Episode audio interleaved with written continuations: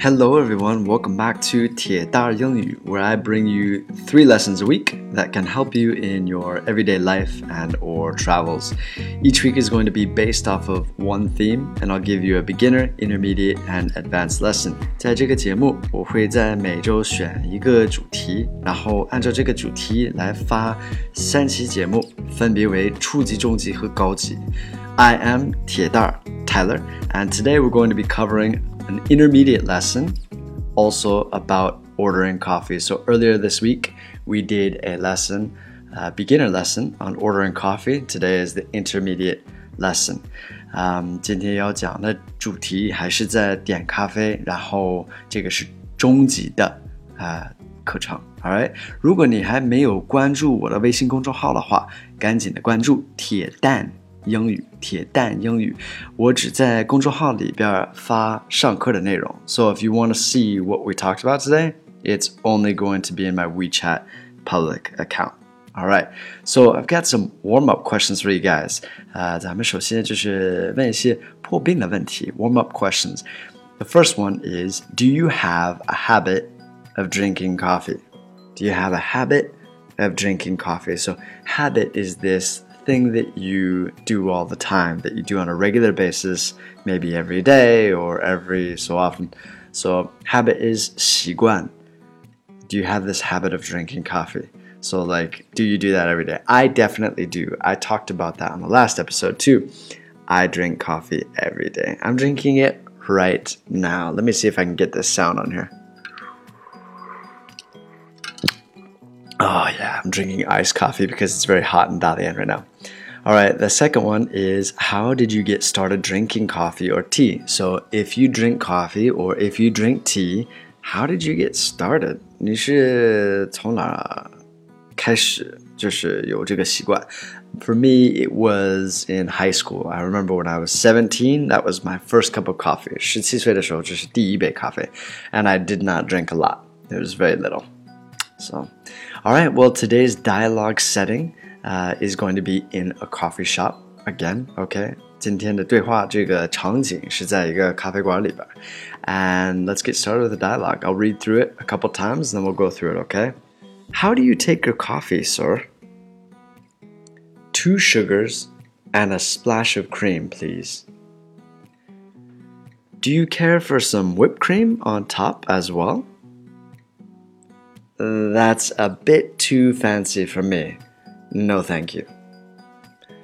Okay, that was a little bit slow. Now I'm going to read through it more normal speed, a little bit faster, okay? Here we go. How do you take your coffee, sir? Two sugars and a splash of cream, please. Do you care for some whipped cream on top as well? That's a bit too fancy for me. No, thank you. So let's look at this dialogue. Let's see what's going on here. The first sentence they say, How do you take your coffee, sir? How do you take your coffee, sir? So, how do you take your coffee? Take, I think a lot of you know, is 带着, like, oh, I took a bag, 我带了个包. But this take is like, how do you want it? So we often say this, like, 这个是一个固定搭配吧。我们就是说咖啡的时候，我们会说。 你你你要怎么喝呢? It's like, do you want milk and sugar? How do you take your coffee? All right. The next line you can see is two sugars and a splash of cream, please. Two sugars and a splash of cream, please. So two sugars. This is like a little bit old school. 这个是就是那种正方形的那样的 sugar，呃糖，all right，两块糖，呃 and a splash of cream. So cream is 淡奶油。 Alright, so it's like very thick milk cream. And a splash is just like a little bit, just a little bit. 大概这个意思就是加一点，就是加点淡奶油。So cream. Now remember, cream is definitely not milk. Okay, so cream is thicker than milk. 比比牛奶还厚，淡奶油。Alright, two sugars and a splash of cream, please. The next line: Do you care for some whipped cream on top as well? you care for some whipped cream on top as well. So, do you care? 你在不在乎 right? Wrong. 在这句话里边, do you care 是另外一个意思. It's like, do you want? It's like a very formal way of saying, do you want? Do you care for some blah blah blah blah blah?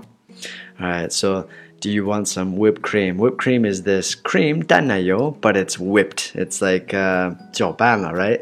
Um, and it's 奶油 so it's the really thick 挺厚的放在上面 on top 在上面 and then as well as well as like 同样的或者是也要吗 like as well um, so do you care for some whipped cream on top as well 就是你在上面呃要不要加一点奶油 right and then the last line is that's a bit too fancy for me. No, thank you.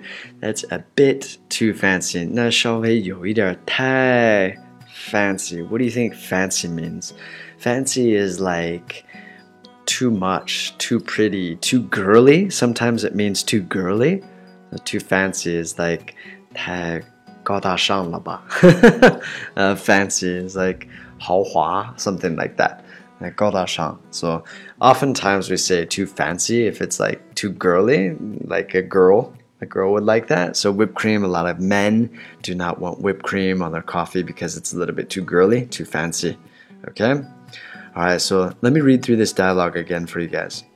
How do you take your coffee, sir? Two sugars and a splash of cream, please. Do you care for some whipped cream on top as well? Mm, that's a bit too fancy for me. No, thank you.